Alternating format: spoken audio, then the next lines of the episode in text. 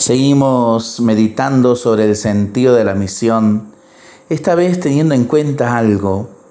Dios llama a quien quiere, cuando quiere y como quiere. Y no elige precisamente a los sabios o a los más capaces. Eso me desconcierta. Así lo dice San Pablo. Lo necio del mundo lo ha escogido Dios para humillar a los sabios y lo débil del mundo lo ha escogido Dios para humillar lo poderoso. Aún más, ha escogido la gente baja del mundo, lo despreciable, lo que no cuenta, para anular a lo que cuenta, de modo que nadie pueda gloriarse en presencia del Señor. Me cuesta ver las cosas así. Yo creo que debería elegir a los más capaces, a los brillantes, a los que saben hacer bien las cosas. Siempre me impresiona la sabiduría humana y me atraen las personas cultas que saben de muchas cosas y resuelven problemas aquellas con las que es fácil hablar de temas muy diferentes e interesantes. Me gustan los que saben salir de cualquier dificultad que se les plantea y tienen respuesta en las circunstancias más adversas. Pero Dios elige lo necio, no lo sabio a los ojos del mundo. Elige al ignorante para desconcertar al que sabe, porque es el amor de Dios el que se ve, y así la sabiduría humana no entorpece la obra de la cruz del Señor. Comenta Khalil Gibran, no me interesa saber dónde vives ni cuánto dinero tienes. Quiero saber si te puedes parar después de una noche de pena y desesperación, débil y moreteado hasta los huesos, y no obstante hacer lo que debes y necesitas hacer y seguir adelante. No me interesa saber quién eres ni por qué estás aquí. Quiero saber si te puedes parar en el centro del fuego conmigo sin encogerte. No me interesa dónde, qué o con quién has estudiado. A Dios no le interesan mis títulos, mis éxitos, mis logros académicos. No le interesa que tenga muchos posgrados. Quiere, eso sí, que sepa levantarme después de una caída, que esté dispuesto a luchar en los momentos de más debilidad, que no me aleje cuando pruebe el dolor de la derrota, que no deje de confiar cuando me hayan fallado, que no deje de amar cuando me odien.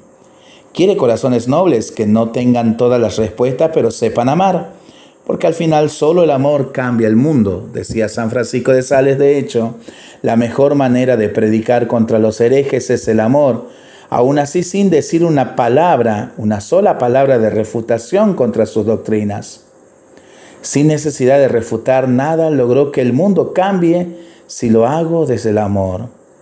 Si dejo que el poder de Dios actúe en mi misericordia, predicar desde el amor, por eso Jesús llamó a unos pescadores, o por eso María eligió a Juan Diego de Guadalupe para confundir a los sabios, para hacer que la sabiduría humana fuera algo secundario. Claro que aporta que yo sepa hacer cosas, es un regalo que pueda entregar mis conocimientos, pero eso no es lo importante. Justamente en mi necedad actúa Dios con su poder, con su gracia. En mi oscuridad, en el entendimiento, se manifiesta la luz de Dios. Quiere confundir Dios a los sabios como hizo cuando se hizo carne y comenzó su predicación.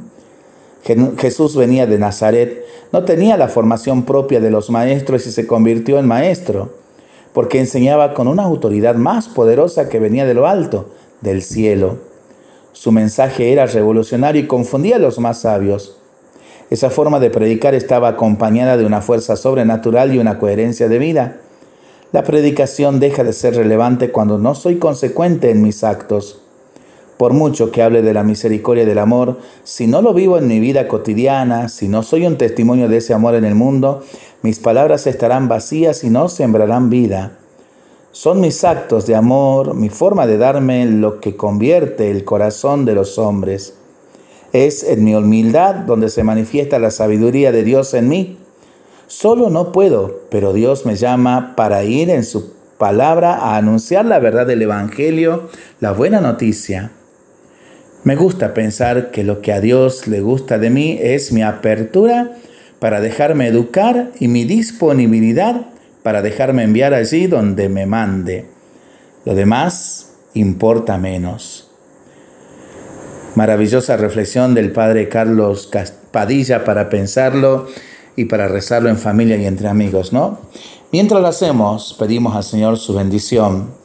Hoy, de manera muy especial, en esta jornada de oración y de ayuno por la paz, vamos a pedirle al buen Dios de la vida y de la historia que conceda ese don que tanto anhelamos, sobre todo para aquellos lugares donde hay conflictos bélicos, Medio Oriente, Tierra Santa, Ucrania y tantos lugares donde se están dando conflictos internos, guerras internas, conflictos sociales. Que el Señor nos conceda su bendición y su paz en el nombre del Padre, del Hijo y del Espíritu Santo. Amén.